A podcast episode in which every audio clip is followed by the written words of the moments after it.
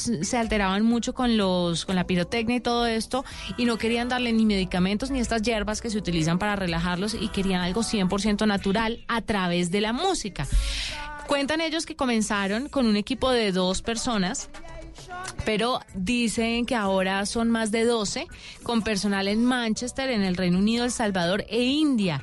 La audiencia es igualmente global. Ese año, eh, bueno, ya están un poquito más, más de 15 millones de mascotas se ven beneficiadas de The Best Music Therapy for Dogs. Así lo encuentran en YouTube y hay toda una lista para que sus perros se puedan relajar. Buen dato. Pero además hay una compañía hermana que se llama Relax My Cat. Ah, oye, pues para los felinos también está el tema. Claro, porque los, los dueños de perros eh, pues obviamente usted sabe que los que son amantes de las mascotas conocen al que tiene gato, ta, ta, ta, ta, ta, y una vez que contaban sobre el tema de Relax My Dog, pues entonces empezaron a recibir correos de usuarios que tenían gatos y dijeron, por favor, hagan listas para gatos. Y ahí está, entonces Relax My Cat también, pues. recomendadísimo. Relajémonos un poco con uno de los géneros más importantes para que nuestros perros, nuestros canes, se sientan tranquilos en casa.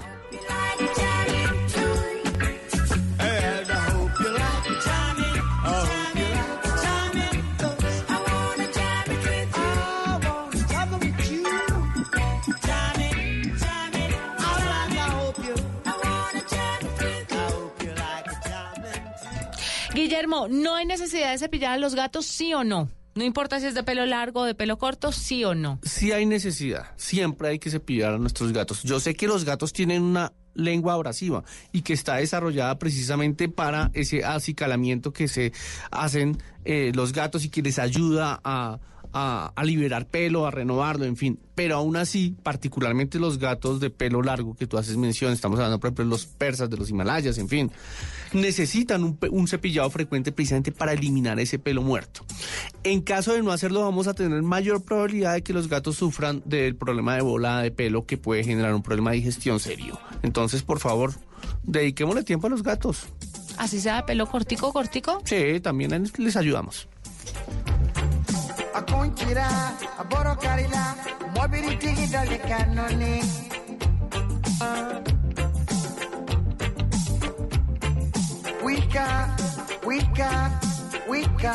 Bueno, nos preguntan a través de mascotasblue arroba com Armando Córdoba. Hola, hace muchos años tengo un loro en mi casa, me lo heredó mi abuelita, pero no sé cómo cuidarlo. ¿Podrían ayudarme? ¿Qué comida debo darle? ¿Y qué mínimos cuidados debo tener? Qué interesante herencia, ¿no? Compleja, o sea, Armando, aquí y a todos nuestros oyentes hay que verificar o, tener más bien presente que efectivamente la fauna silvestre no hace una mascota, ¿cierto? Y esto se trata, pues, los loros pertenecen precisamente a nuestra fauna silvestre. Ay, pero en, en casos en que eh, precisamente se dé esa herencia, ellos son animales que están improntados con el ser humano, no se pueden liberar, pues hay que tenerlos. Una opción, y eso sí lo digo, es enviarlo a un zoológico para que le den una mejor, un mejor hábitat, que para que su alimentación sea balanceada, en fin. Pero en caso de que no se pueda hacer, pues a ver, básicamente los loros necesitan alimentarse de frutas, ellos eh, son frugívoros. Y hay una cosa importante, es que la fruta también no necesariamente tiene que ser toda blandita, también tiene que ser dura ellos tienen un pico importante con el cual pueden romper eh, fácilmente semillas. Eh, por ejemplo, el marañón es una excelente opción para ofrecerle a un loro que se consiguen normalmente en cualquier plaza de mercado de nuestras ciudades. Pero no es barato, ¿no? ¿No tenías algo más, más económico que recomendarle? eso, Por eso es importante no meterse con un loro. Es mejor verlos, verlos volar. Vaya Price y que compre la caja de marañones de 60 mil pesos para el loro. Eh, el caso es que funciona bien, créeme. Ay, Dios eh, mío, qué pena, hice el, hice el anuncio publicitario. Es importante también permitirles perchar. Ellos tienen que perchar? estar en, una, en un palo parados, ¿cierto? Y que ese ah. palo no sea metálico, sino que sea de palo para que ellos puedan morderlo también, porque de lo contrario vamos a tener eh, al cabo de un tiempo Muebles. un, no, o sea, un loro que esté en un palo metálico pues termina quitándose las plumas el mismo, es muy frecuente. Entonces, pero insisto, si tenemos la posibilidad de enviarle a un zoológico, donarle a un zoológico, yo creo que es la mejor opción.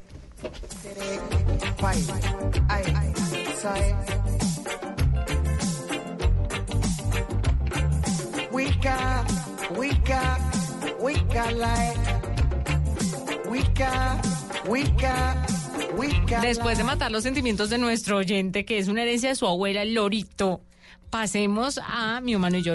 Bienestar animal. Sí. Ay, pero Guillos, que es que ya es el- la herencia. Herencia es herencia. Bueno, dicen por acá, ¿está bien darle atún a un gato? Sí, pero no. O sea, les encanta, ¿cierto? Comenzando por eso. Sí. De hecho, a los perros también les gusta mucho, pero estamos hablando concretamente de los gatos. A los gatos les encanta. Está bien de vez en cuando, como un premio, como un momento especial, o de pronto cuando llega la visita, que no- puede ser un gato un poquito agresivo con visitas, entonces oiga, aprovechemos de darle un poquito de, de atún. Esa es una buena opción. ¿Verdad? Eh, de hecho, aporta un aminoácido esencial para los gatos que es conocido como la taurina, que es clave para su metabolismo.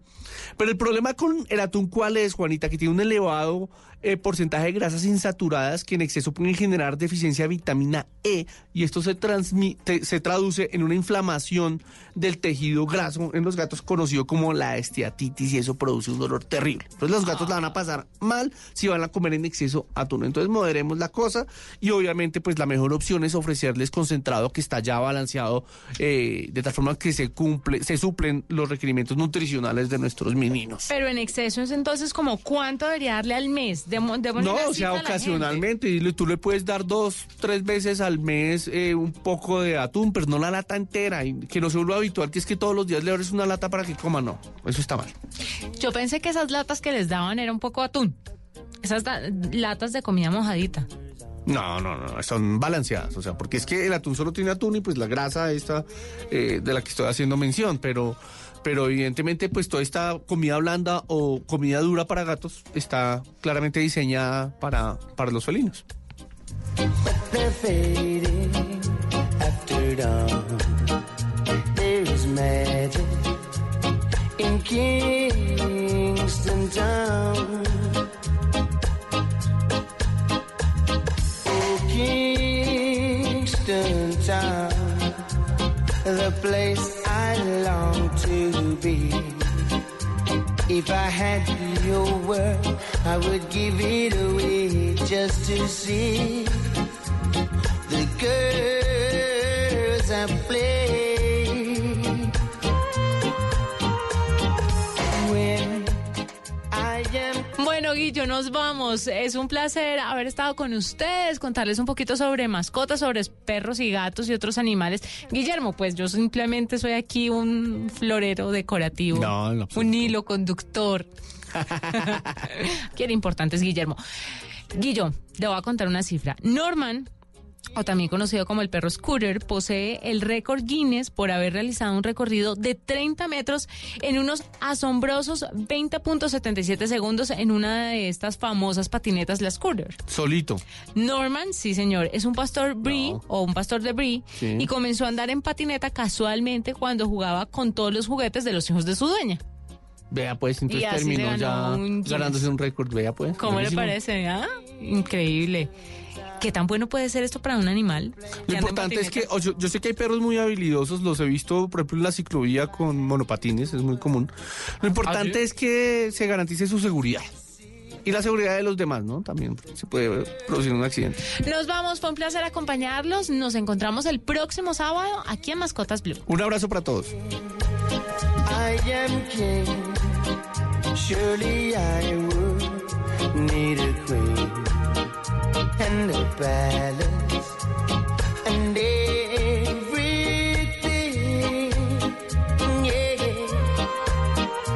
And now I am and my queen will come.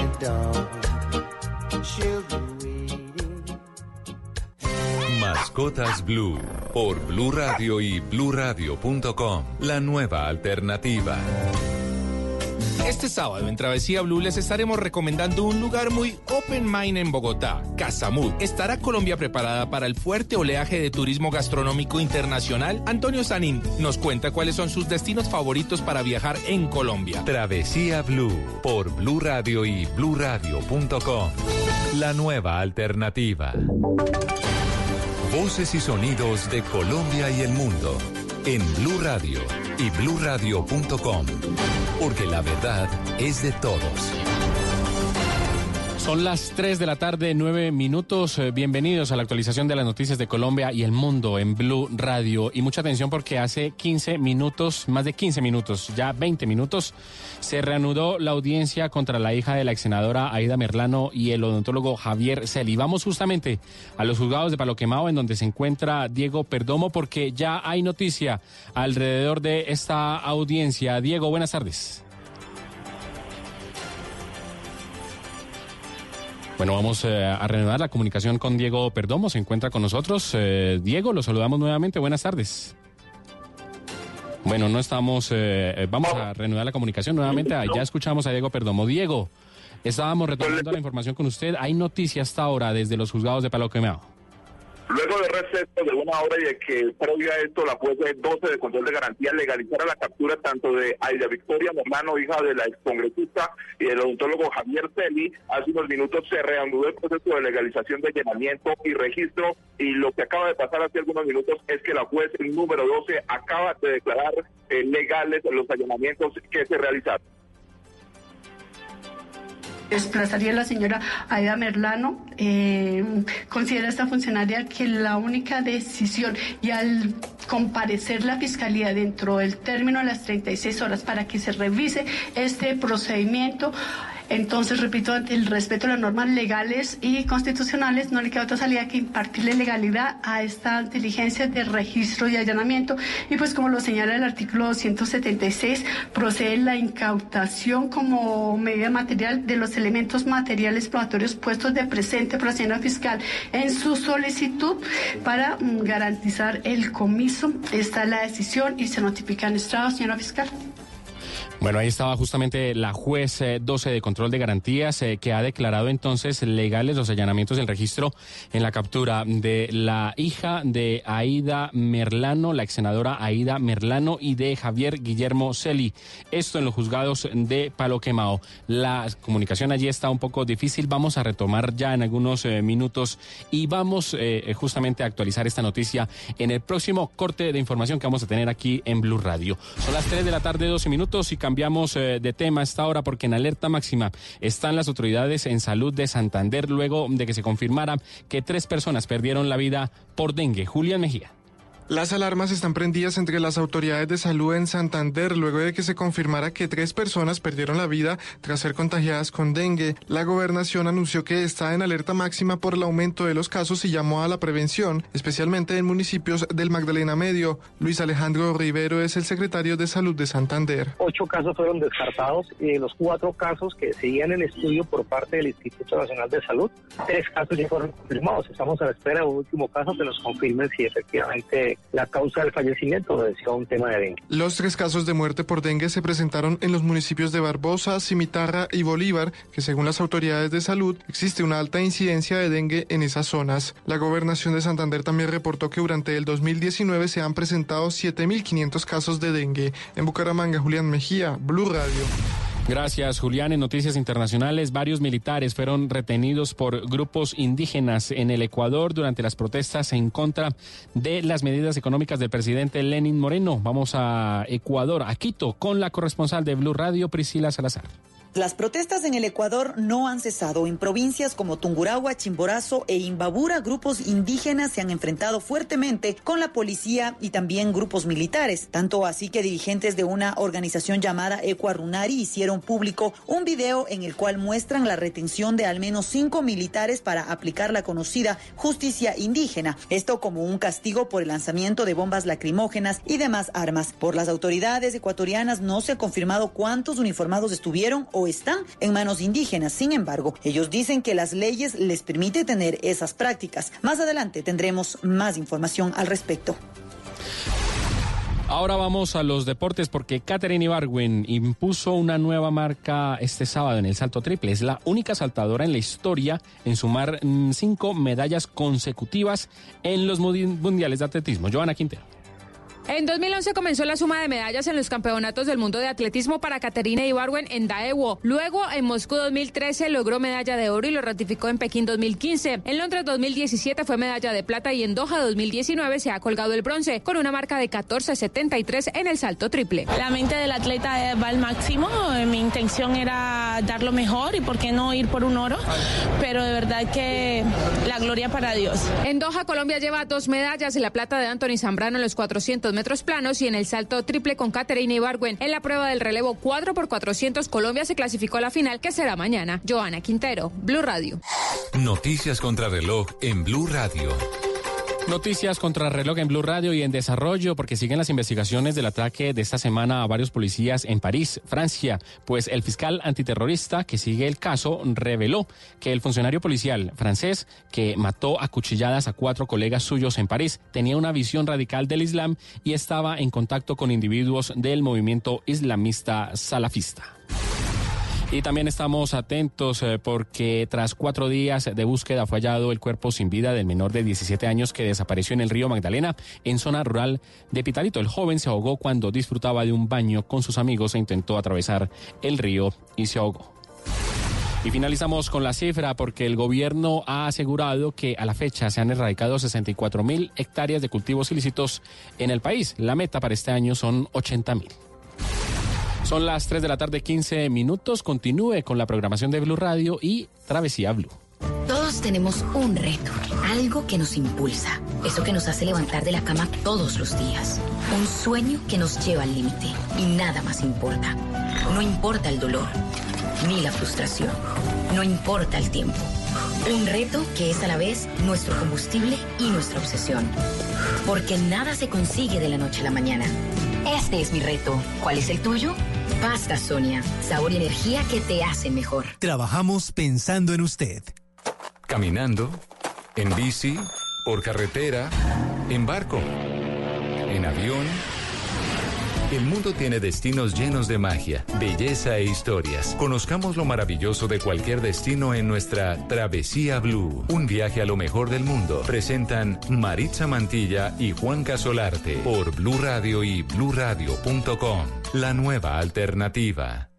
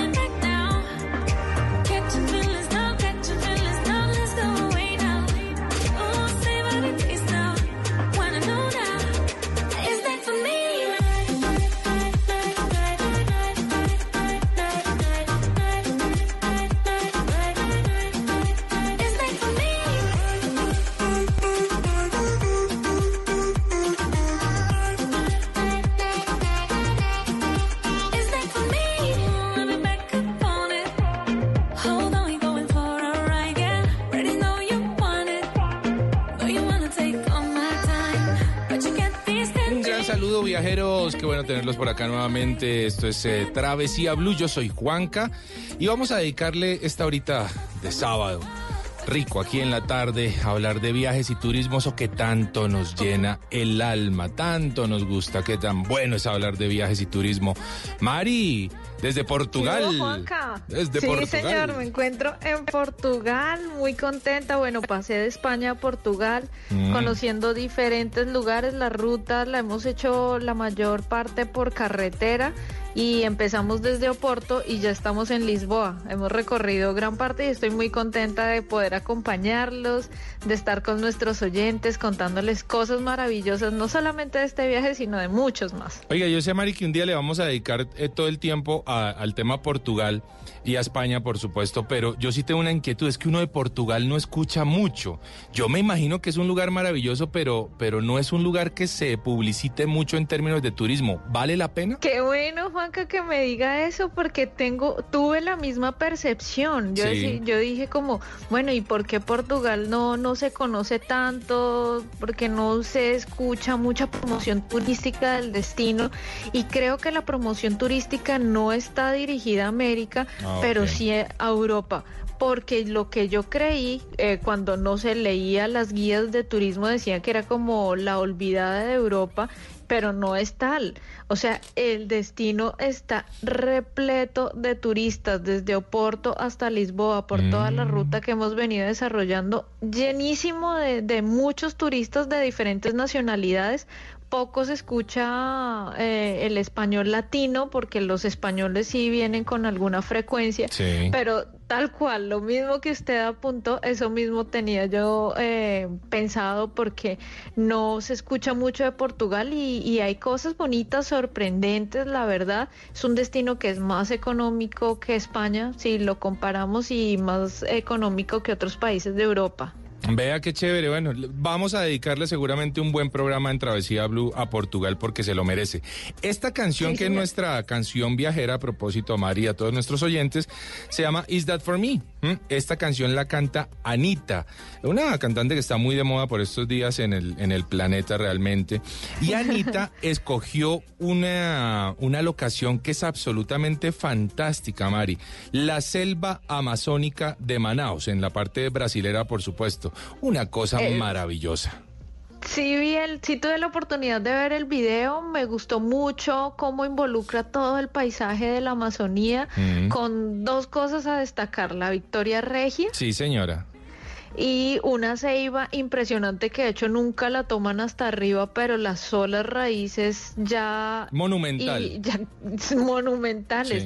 Y de la Victoria Regia hay muchos mitos, Juanca. Yo creo que usted lo sabe muy bien y es que se supone logran soportar el peso de una persona, pero eso no es real. Eso no es real, ¿no, Mari?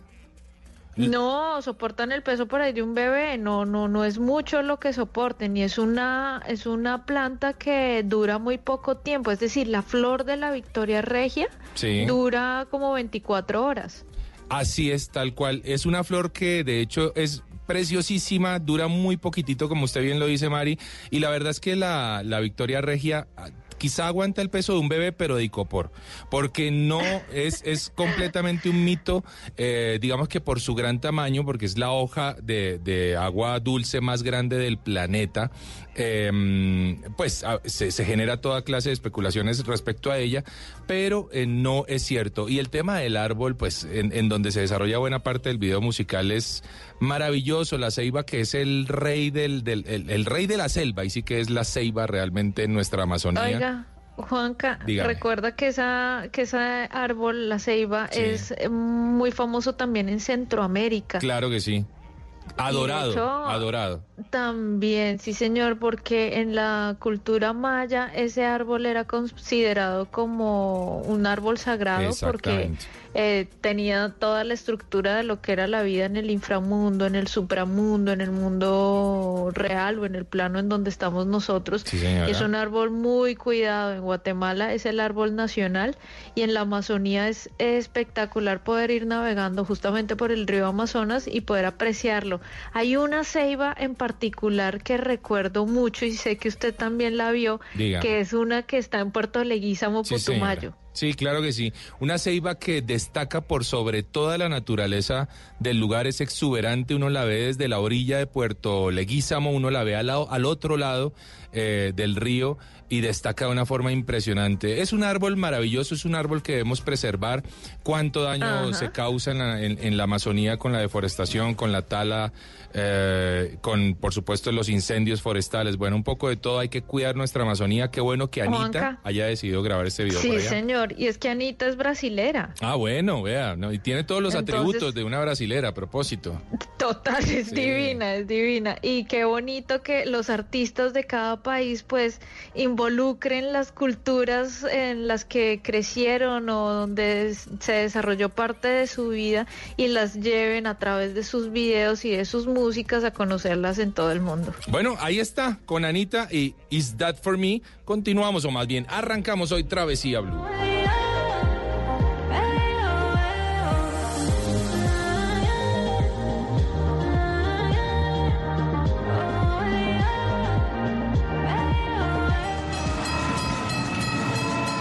Esto es Travesía Blue.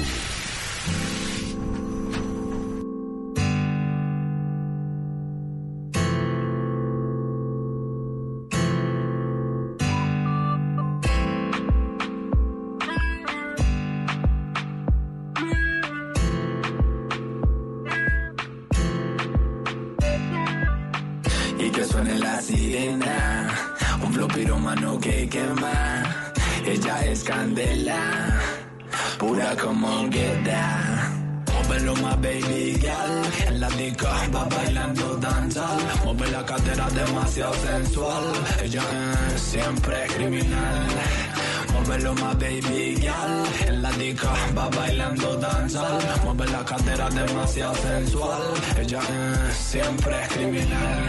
Vamos a bailar, ella es natural, fuera de lo normal y siempre criminal. Somos tal para cual, prende el feeling, vamos a fumar, disfrutar del party, ya no hay nadie más. Ella es mi shorty, yo soy Prende el feeling, dice esta canción eh, que se llama Baby Guial. Vea, me gusta mucho y para quien la quiera escuchar lo pueden encontrar en YouTube. Baby Guial, ese Guial es G-Y-A-L y es como una deformación de girl, de, literalmente, así un poquitico como hablan los sanandresanos si se quisiera, pero esta canción muy bogotana, Baby Guial, está buenísima. Y es que vamos a aprender el ambiente un poquitito con nuestro recomendado de hoy. Esto se llama Casamud y tenemos en línea a Andrea Miranda, ella es propietaria del lugar junto a Juanda. Yo tuve la oportunidad de conocerlos hace muy poco y la verdad me encantó este lugar que está ubicado en Bogotá. Pero vamos a hablar con ellos un poco al respecto de Casamud. Andrea, bienvenida a Travesía Blue.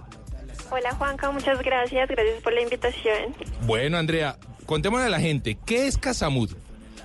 Bueno, Casamud es un lugar lleno de experiencias. Eh, en este momento, digamos que tenemos varios colectivos de marcas, entonces puedes encontrar un café, una hamburguesería, una cervecería, una tienda y tenemos ahorita la parte de hostal. Entonces, como lo dije anteriormente, la idea es que cuando visites Casamud te lleves una experiencia totalmente completa. Literal, nosotros, eh, o más bien tuve la oportunidad de conocerlo en días pasados y me encantó la experiencia. Esto queda ubicado en Usaquén. Eh, recordemos la dirección, Andrea, ¿en dónde está? Estamos ubicados en la calle 120A, número 74042, eh, en todo el costado entre séptima y novena. Ahí nos Exactamente. encuentras. Y lo que, lo que ocurre en Casamud es muy interesante, porque yo las veces que he ido me he encontrado con personas del extranjero que disfrutan mucho de todo lo que ocurre en Casamud.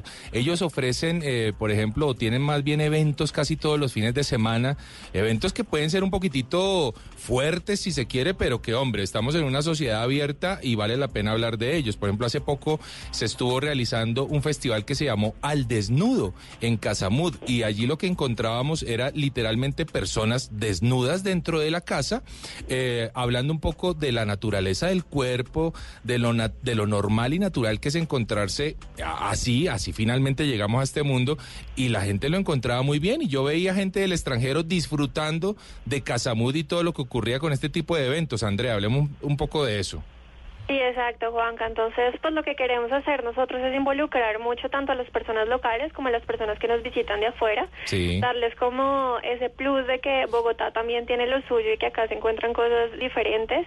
Entonces, pues todos los sábados tratamos de hacer como eventos diferentes. Eh, hace 15 días, pues pasó el festival eh, al desnudo, pues entonces ahí abarcamos temas de sexualidad, de erotismo, pero pues también tenemos diferentes eventos como ferias eh, que van enfocadas a emprendedores colombianos, tenemos fiestas temáticas, de hecho este sábado 2 de noviembre tenemos nuestra primera fiesta de Halloween para que vayan, están totalmente invitados, va a ser una fiesta enfocada a un laberinto, entonces van a haber muchas sorpresas. Ah, bueno, la, la invitación está hecha, me parece que está muy bacano el lugar, eh, creo que es una muy buena propuesta y hablemos un poquitico de esa parte de hospedaje porque ustedes también tienen hospedaje para la gente que quiera eh, tener cama compartida a manera de hostal, pero también tienen habitaciones privadas, ¿es así? ¿Cuánto cuesta, Andrea? Sí, exacto. Tenemos eh, cuartos compartidos.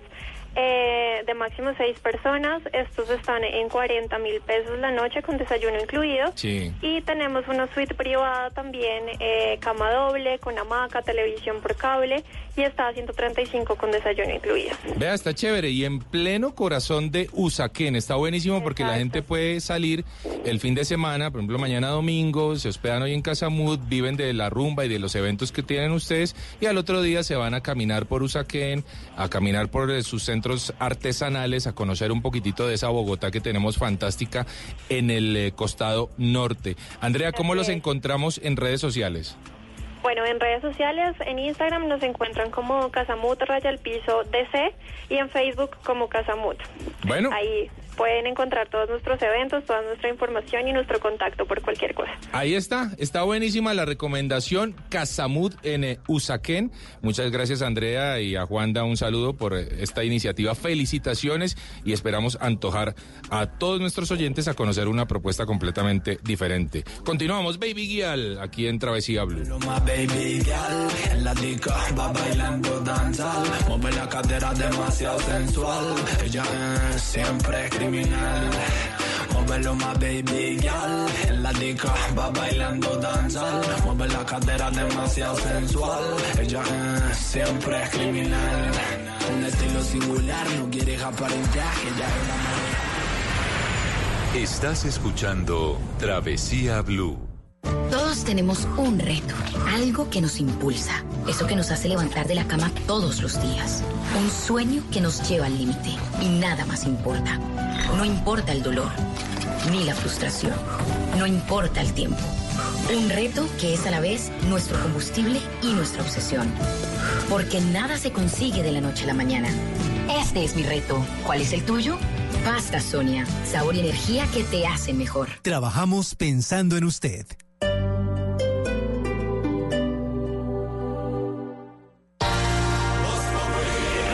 Por ahí un amigo detenido que necesite un diseño de sonrisa. Ese odontólogo es el propio. Como era bueno que atiende a los pacientes y los que quedan con la boca abierta son los del imperio. Liquidar el IMPEC puede ser viable, pero hay que tener cuidado con esas eh, soluciones fáciles a problemas difíciles. Hay que empezar por una cosa elemental, que es que los poderosos vayan a la cárcel. El día que los poderosos estén en las condiciones eh, deplorables que están los presos, ese día cambian las cárceles. Entonces hay que cambiar la política criminal, hay que hacerla más dura. Para, la condición para eso es que haya cárceles mejores. La primera fase del festival hijo del Parkinson, no, no, no la pudimos hacer, hombre, porque uno de los viejitos, al, al que le gusta mucho molestar con los astros, le metió terror a los demás viejitos diciendo que hoy iba a caer un asteroide, hermano, y nos jodió No, todo. pero, ¿eh? ¿cómo, cómo así? ¿Cómo, Sí, pero, ¿Cómo se llama ese señor? ¿Quién? Don Mateorita. Le da pena entrar a un sex show, pero cuando pasa, mira de lejito a ver qué hay.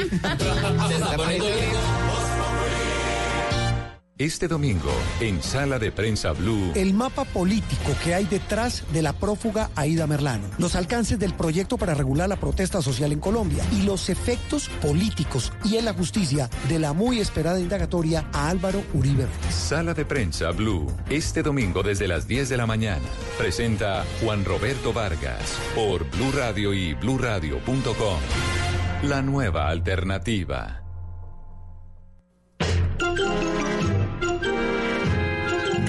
Regresa el mes del terror al fútbol profesional colombiano.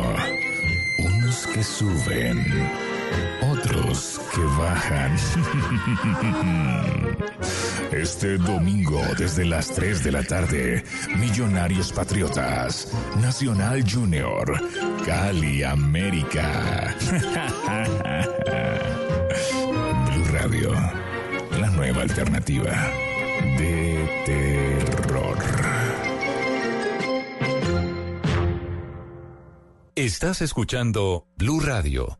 Este domingo en, En Blue Jeans, la diferencia entre el miedo y el pánico y cuando este último se convierte en trastorno y requiere tratamiento. En Maratoneando hablaremos en exclusiva con la actriz y directora brasileña Bruna Lombardi sobre la serie La vida secreta de las parejas. Bienvenidos a toda la música y el entretenimiento en, En Blue Jeans de Blue Radio. En Blue Jeans, este domingo de 7 a 10 de la mañana por Blue Radio y bluradio.com. La nueva alternativa.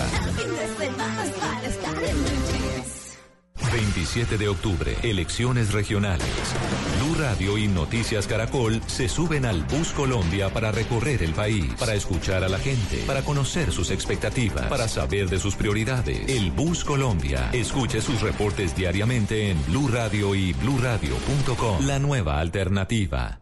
Si el tema es polémico. Carlos Negret es el defensor del pueblo. Nosotros hemos dicho de las alertas tempranas que no son para discutirlas, sino para acatarlas. Si es de actualidad. José Miguel Vivanco. Pasos positivos que afectaron a 4.000 civiles. La fiscalía no se ha atrevido a buscar responsabilidades en los altos mandos. Si hay que profundizar en el tema. Premio Compartir al Maestro. Cuando el proceso educativo tiene como fin lo que está en los libros, está muertecito. Si se ha hablado del tema durante el día. Martín von Hildebrand. Yo creo que si perdemos Amazonas, perdemos la lucha contra el cambio climático. Es momento de ponerlo sobre la mesa. Chucho Abad Colorado. Más que los actores armados, serían los líderes políticos los que tendrían que empezar a cambiar. Mesa Blue con Vanessa de la Torre. Ahora de lunes a viernes de 8 a 9 de la noche. Que no se acabe su día sin escuchar Mesa Blue.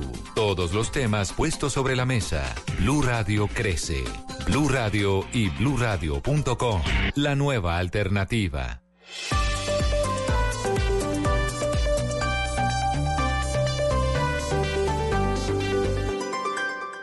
Maluma, baby.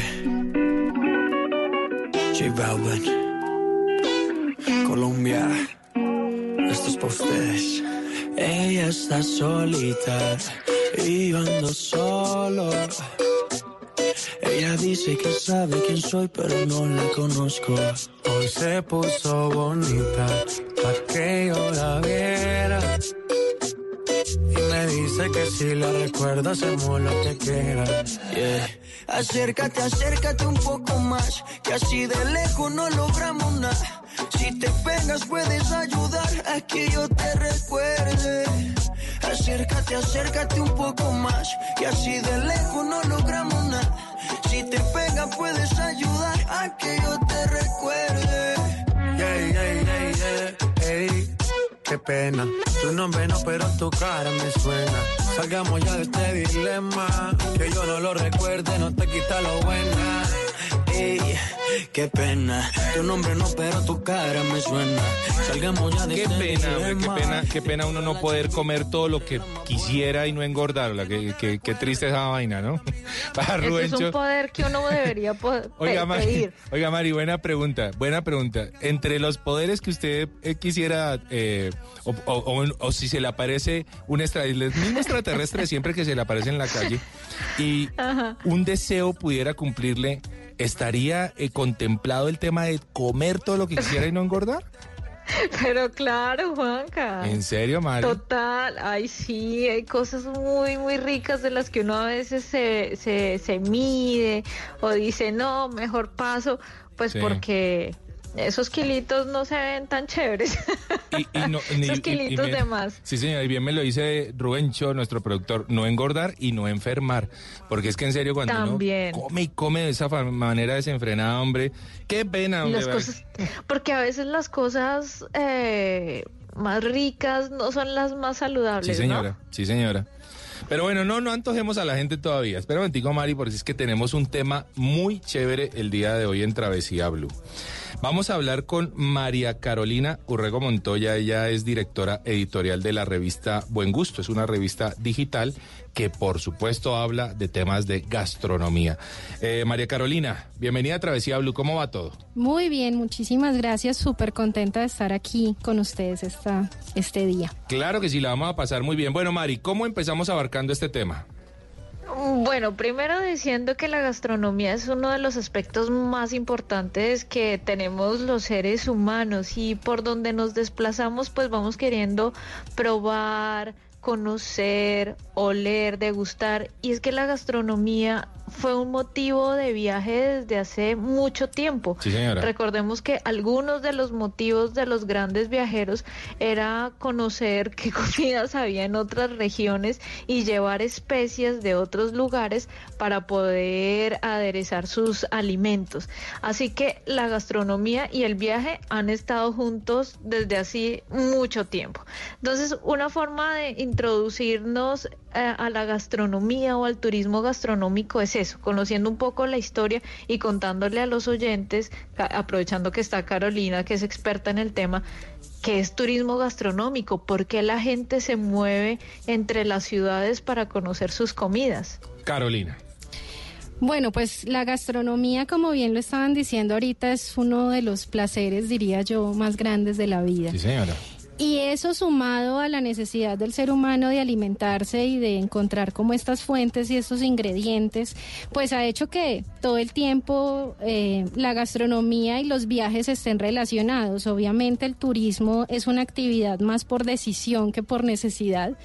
Y pues eh, eso hace también que la gastronomía se haya convertido en una actividad más de ocio, como lo es ir a un festival de teatro, como lo es ir a cine, eh, cada vez más mm, ir a restaurantes o vivir experiencias gastronómicas en los destinos, pues se está convirtiendo también en un en un tema bien apasionante para los que disfrutamos la gastronomía como algo mucho más que ir a, llenar- a llenarnos la pancita cuando nos da hambre. Esto Sí, ya señora. se vuelve una pasión y un hobby más que más que un tema de necesidad o funcionalidad de los alimentos. Yo le escuché esta frase a Mari alguna vez y la acuñé y la, la digo en adelante en, mi- en mis programas siempre que voy a probar algo de gastronomía. Y es que muchas personas prefieren conocer un país, una región, eh, a partir de sus sabores, de sus olores. Y en este sentido la gastronomía es fundamental. Yo les tengo un dato muy interesante.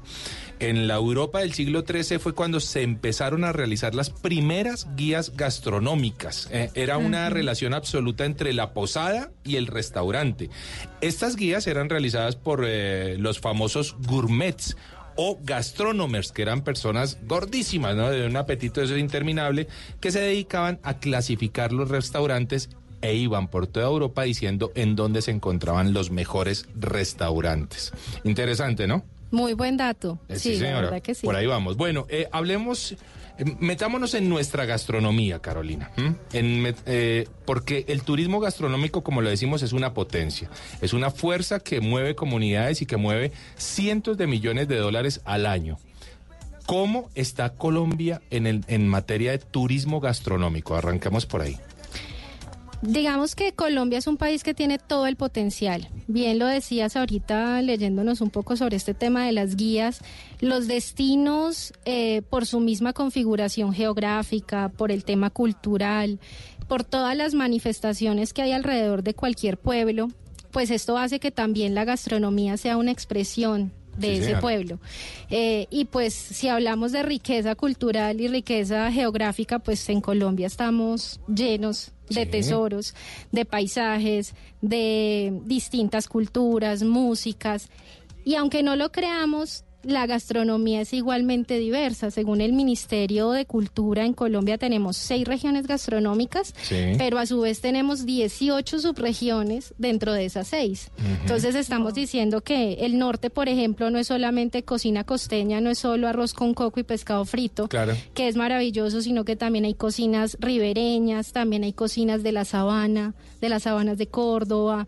E- Es este país tan rico en suelos y tan rico en, en culturas que asimismo es rica nuestra gastronomía. Lo que pasa es que eh, de alguna manera mm, solamente desde hace muy pocos años realmente se ha empezado a ver como un impulso a la gastronomía como ese activo a venderle al mundo. Sí. Más allá de nuestra música o nuestros deportistas, que siempre han sido como lo más importante, yo creo que ahora también es el turno de nuestros cocineros, tanto los tradicionales como los que montan restaurantes en nuestras capitales. Y se empieza a ver un poco más como, como esos turistas no solamente están llegando a conocer las playas y las montañas y toda esa riqueza de paisajes que tenemos, sino que también la gastronomía empieza a tener un lugar importante en sus agendas. Mari. Juanca, sí, miren, les quiero comentar lo siguiente. Yo no sé eh, si Carolina lo, lo ha podido evidenciar a través de su experiencia, que generalmente las personas en un principio se han avergonzado de, de lo que es típico, de lo que es tradicional y piensan que de pronto, pues, a quién le va a poder interesar en la forma en la que yo preparo una arepa o la, en la que hago un ajiaco, o quién va a estar interesado en comerse una bandeja paisa que es tan tradicional para nosotros. Eso mismo ha ocurrido en otras culturas. Tengo entendido que los peruanos también sentían como cierto eh, temor de salir a las calles con sus platos tradicionales por temor a ser rechazados o porque eh, pensaban que no iba a estar a la altura de la gastronomía de otras partes del mundo. Y vea dónde van los peruanos con su gastronomía, ¿no, Carolina? Ah, así es. Así es. Realmente los colombianos ahí tenemos yo creo que el reto más importante, porque eh, como tú lo dices, nos da pena nuestra cocina y aparte hemos hecho algo que considero yo muy dañino y es que hemos estratificado nuestras recetas y hemos estratificado nuestros ingredientes. Entonces es muy común escuchar que hay, no sé, papa de pobre, eh, Ajá, la comida popular se ve como una cosa por allá relegada que como por Dios cómo la voy a presentar en un Claro, evento, cómo se la voy a mostrar a- en, en- en una fiesta, a un extranjero. Y yo creo que es todo lo contrario, ahí es donde está nuestra riqueza y donde está nuestro encanto, porque realmente el extranjero no va a venir a comer cocina francesa o cocina italiana o hamburguesas, sino que el extranjero y nosotros mismos cuando viajamos a otros países, pues lo que queremos es conocer y probar los sabores de esa cultura y entender las recetas de estos destinos. Entonces yo sí creo que el mayor reto que tenemos ahora es aprender no solamente a reconocer lo que tenemos, que como les digo es vastísimo, sino que además a empezar a sentirnos muy orgullosos de la papa, del cubio, de la papita criolla, del chicharrón, de los pescados que tenemos, de ir a nuestras plazas, de esas recetas que, que aunque eran de nues- digamos de nuestras abuelas eh, y un poco como por la brecha generacional y por el tiempo y tantas cosas, pues se nos ha ido perdiendo la costumbre de cocinar más en la casa y sentarnos más alrededor de la mesa a recordar esos sabores, pues yo creo que estamos en mora y es el momento para, para asumirlo como un reto de todos los colombianos. Vea Carolina, yo creo que Mari me copia en esta idea. Nosotros, eh, cuando viajamos tanto, uno de los, de los lugares obligados para hacer turismo es las plazas de mercado de los lugares, de las ciudades. Entonces, si uno va a Chile, si uno va a Ecuador, si uno va a Quito, a, a donde uno quiera ir, me imagino que la experiencia en España y en Portugal es muy similar, plazas de mercado. Y no sé, Mari, cómo usted ve ese tema aquí en Bogotá. Por ejemplo, yo sé que usted es una mujer de plaza de mercado, que a usted le encanta ir a, a la plaza de mercado el 7 de agosto y a, a ese tipo de lugares. ¿Cómo encuentra... ¿Cómo, encuentra es- es- eso respecto a Europa, que tanto viaja usted eh, a Europa? ¿Cómo nos ve a nosotros en ese sentido, Mari? No sé, Juanca. Mire, aquí los temas de los mercados son muy típicos, son tremendamente tradicionales y la gente lo tiene dentro de su plan o de su, dentro de su itinerario de turismo. Por ejemplo, aquí en, en Portugal la comida de mar es muy sabrosa y es muy típica. Sí. Son en todos lados usted ve que le ofrecen eh, sardinas Sí. y también ofrecen bacalao, Ajá. que son sabores que a mi gusto no son los, los que más me gustan, pero pues hago el esfuerzo o hago la tarea de sentarme en uno de los sitios tradicionales y probarlo y sentir las texturas y los sabores y de ahí sí tomar mi decisión, me gusta o no, prefiero una gastronomía o la otra.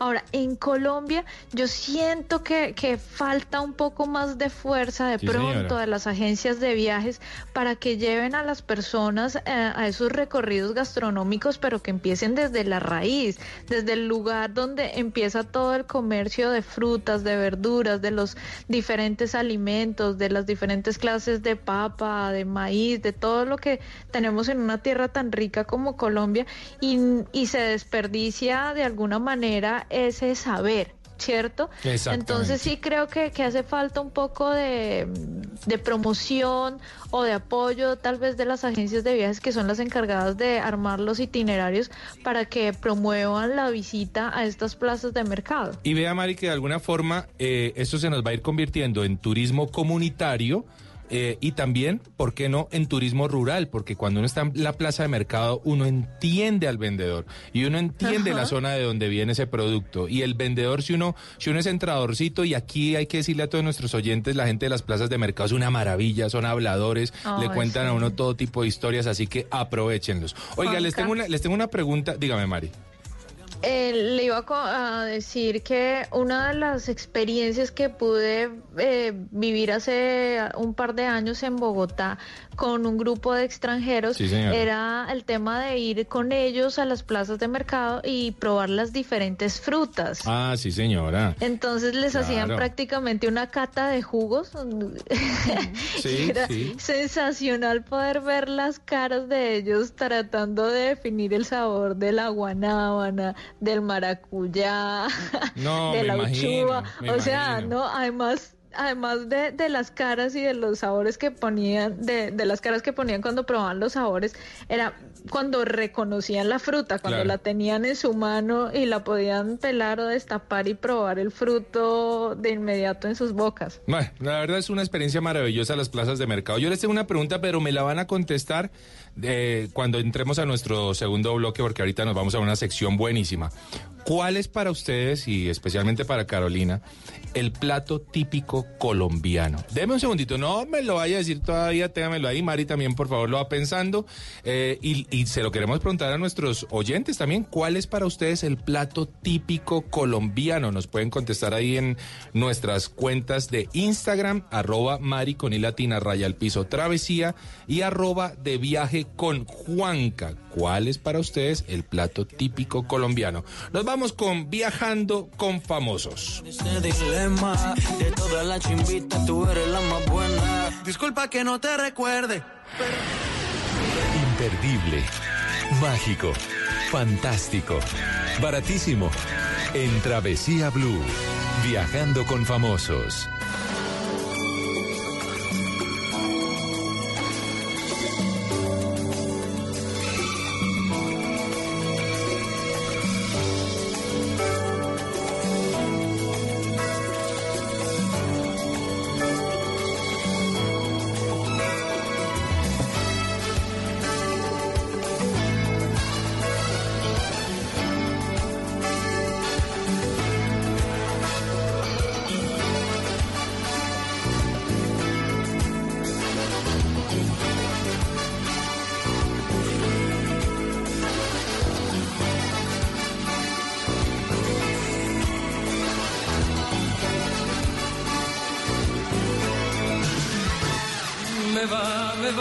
Va,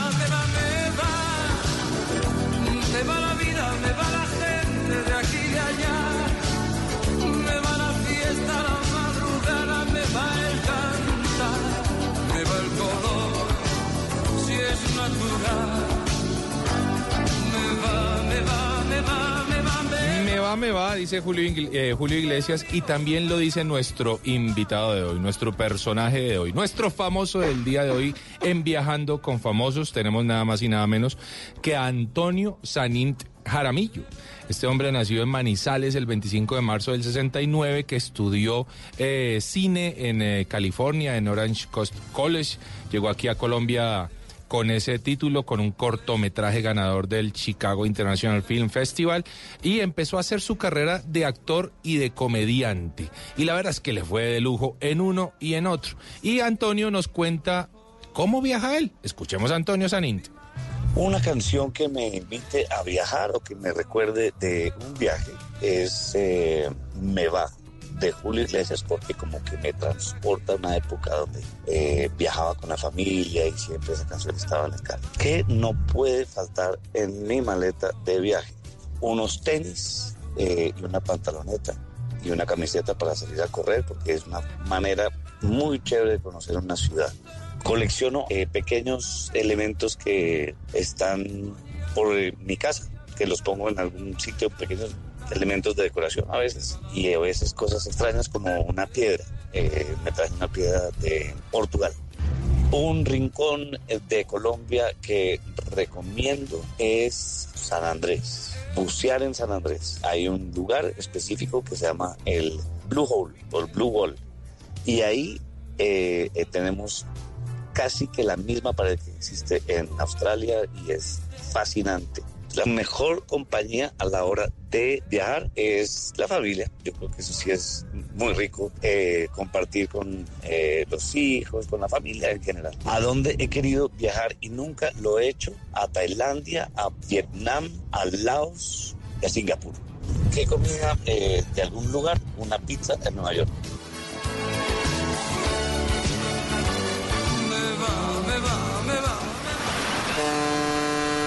Esto es Travesía Blue.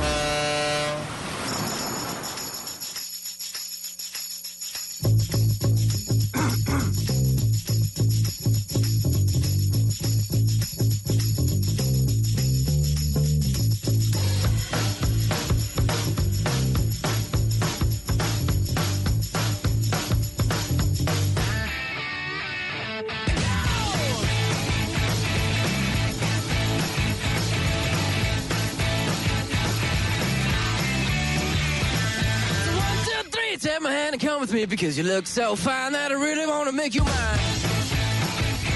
say you look so fine that I really want to make you mine. Well, four, five, six, come on and get your kicks. Now you don't need the money when you look like that, do you, honey?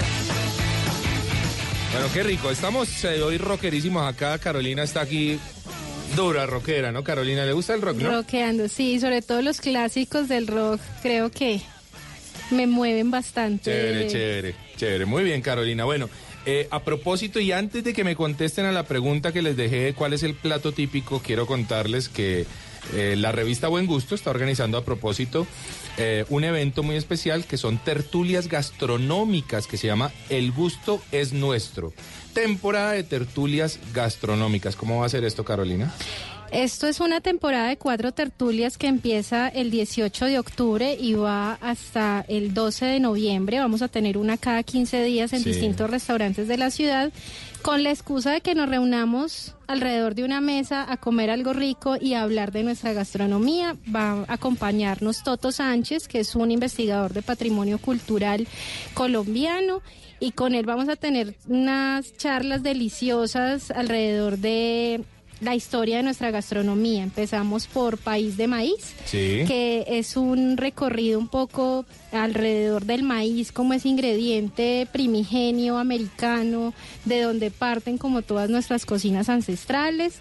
Luego vamos a hablar de que somos herederos de una olla podrida. Sí. Pero no es una olla maloliente, No, es no, una olla deliciosa, herederos de una cocina española, de, unos sabores europeos que también ayudaron en esta mezcla de culturas en Colombia pues a forjar como nuestras recetas de cocidos, nuestros ajiacos. Entonces ahí vamos a hablar un poco de eso. Tenemos otra que es acerca de Bolívar como el prócer de la ensalada, porque aunque muchos no lo sepan, nuestro libertador fue uno de los primeros... eh, de gusto fit. Ah, en el pasado tenía más una huerta en su quinta de Bolívar aquí en Bogotá porque cuando él viaja a Francia se entera de este plato y queda enloquecido con la ensalada y empieza también a, prepararlo en su casa y pues a partir de ahí las élites neogranadinas y pues, posteriormente republicanas pues empiezan a apreciar mucho este plato y pues eso nos va a dar pie para hablar como Para de toda esa mucho, cocina Claro que sí. y vamos a cerrar en, en un café, una tienda de café de especialidad aquí en Bogotá para hablar de gastronomía a lomo de mula, Ajá. que es como todas, son todos estos sabores y estas cocinas alrededor precisamente de la cultura cafetera colombiana. Vea, eso va a estar buenísimo. El gusto es nuestro, temporada de tertulias gastronómicas. Seguro que si quieren saber más van a poder ingresar a las redes sociales de la revista Buen Gusto. Así es, en todas las redes nos encuentran como Buen Gusto Co y nuestro sitio web es www.buengusto.co. Y les recuerdo arroba Mari, raya el piso travesía, arroba de viaje con Juanca, nuestras cuentas en Instagram. Mari, su, ah, su plato típico, pregunta ruda, difícil. Y es muy difícil porque como lo apuntaba Carolina al principio, pues son muchas las regiones que tenemos en nuestro país y cada una prácticamente tiene su plato tradicional. Entonces decir que hay uno que representa a toda Colombia, uff, No, complicado. no, Pero a ver, sí, señora. como buena rola, como buena bogotana, tengo que decir que el ajiaco. El ajiaco es su lo plato amo, típico. me encanta, ya me hace falta. Y vea que hay varias Necesito personas, una sopita de varias esas. personas en las redes sociales que están diciendo el ajiaco. Ah, Carolina, es ¿cuál es el suyo? Yo me voy a ir por el tamal.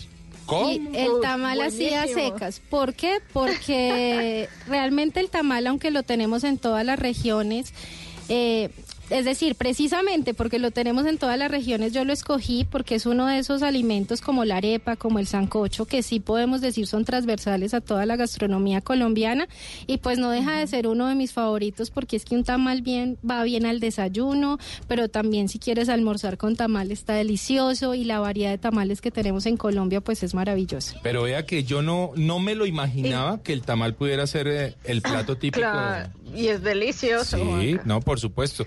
Yo me voy o la a ir. lechona, qué rico. Claro que sí, yo me voy a ir por la bandeja paisa. Me parece que para mí ese es el plato típico colombiano. Vea a que mí me está gusta, chévere. pero me parece un poco, o sea, no me puedo comer una bandeja paisa sola. Un poco empezando por ahí. Demasiado. Y la, lo que les he escuchado a los extranjeros que han visitado nuestro país es que es demasiado para ellos. O sea, Claro. es demasiado fuerte la combinación de tantos eh, productos en un solo plato. Bueno, ahí está. Buenos platos típicos, tamal, ajíaco y bandeja paisa. Mi pregunta es, Bueno. Carolina. Ah, o Mari, adelante.